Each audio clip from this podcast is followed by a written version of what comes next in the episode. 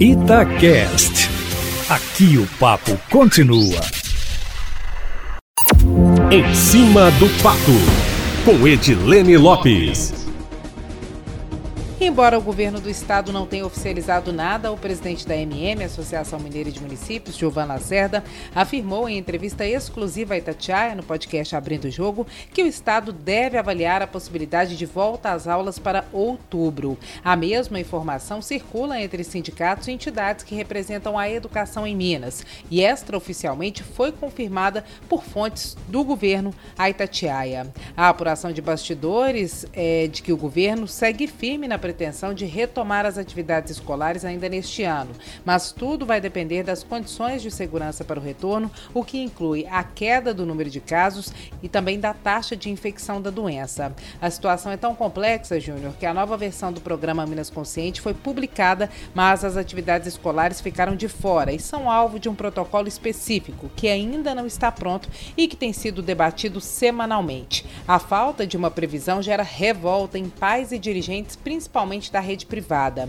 Segundo Zuleika Reis, eu conversei com ela, que é presidente do Sindicato das Escolas Particulares de Minas Gerais, o governo do estado poderia apresentar uma data, mesmo que com a possibilidade de alteração, ou poderia então dizer, se essa for a decisão, que as aulas não vão mais voltar neste ano. De acordo com ela, o que as escolas precisam é de um posicionamento para se organizarem. O sindicato adiantou informações exclusivas para a coluna em cima do fato sobre levantamentos que apontam para 50% de inadimplência em escolas particulares, de forma geral, neste momento, de 30% a 40% de cancelamento de contratos em escolas privadas infantis e há também uma estimativa que prevê 25% de encerramento em definitivo das atividades, fechamento de escolas particulares infantis aqui em Minas Gerais. De acordo com a Secretaria Estadual de Educação, desde o início da suspensão das aulas presenciais, por causa da pandemia, já foram recebidos entre os meses de março e julho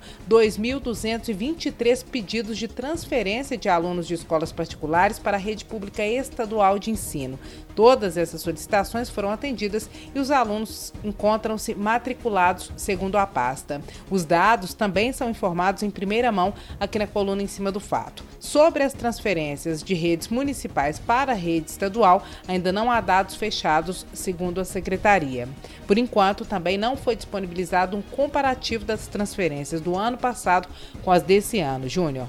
Nós conversamos também com a deputada Beatriz Cerqueira do PT, que foi presidente do Sindicato Único dos Trabalhadores em Educação, e ela defende que as aulas presenciais sejam retomadas apenas quando a pandemia estiver controlada e quando houver vacina, mesmo que isso só ocorra no ano que vem.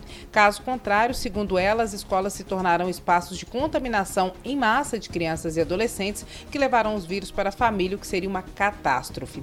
O Fórum Estadual Permanente de Educação de Minas Gerais está fazendo uma consulta consulta pública, eu também tive acesso a esse documento, perguntando o que não pode faltar na construção de um protocolo sanitário para um possível retorno às aulas presenciais na rede estadual. Uma das preocupações, Júnior Moreira, de Analise Jesus da Silva, que é a coordenadora do fórum, é se num possível retorno haveria equipamentos de proteção individual, como máscaras, por exemplo, para todos os estudantes, professores e funcionários da rede pública, só alunos são 1 milhão e 700 mil na rede estadual de ensino em Minas. É isso, Júnior Moreira. Muita informação exclusiva aqui na coluna em cima do fato, no plantão da cidade. E amanhã eu volto, sempre em primeira mão e em cima do fato.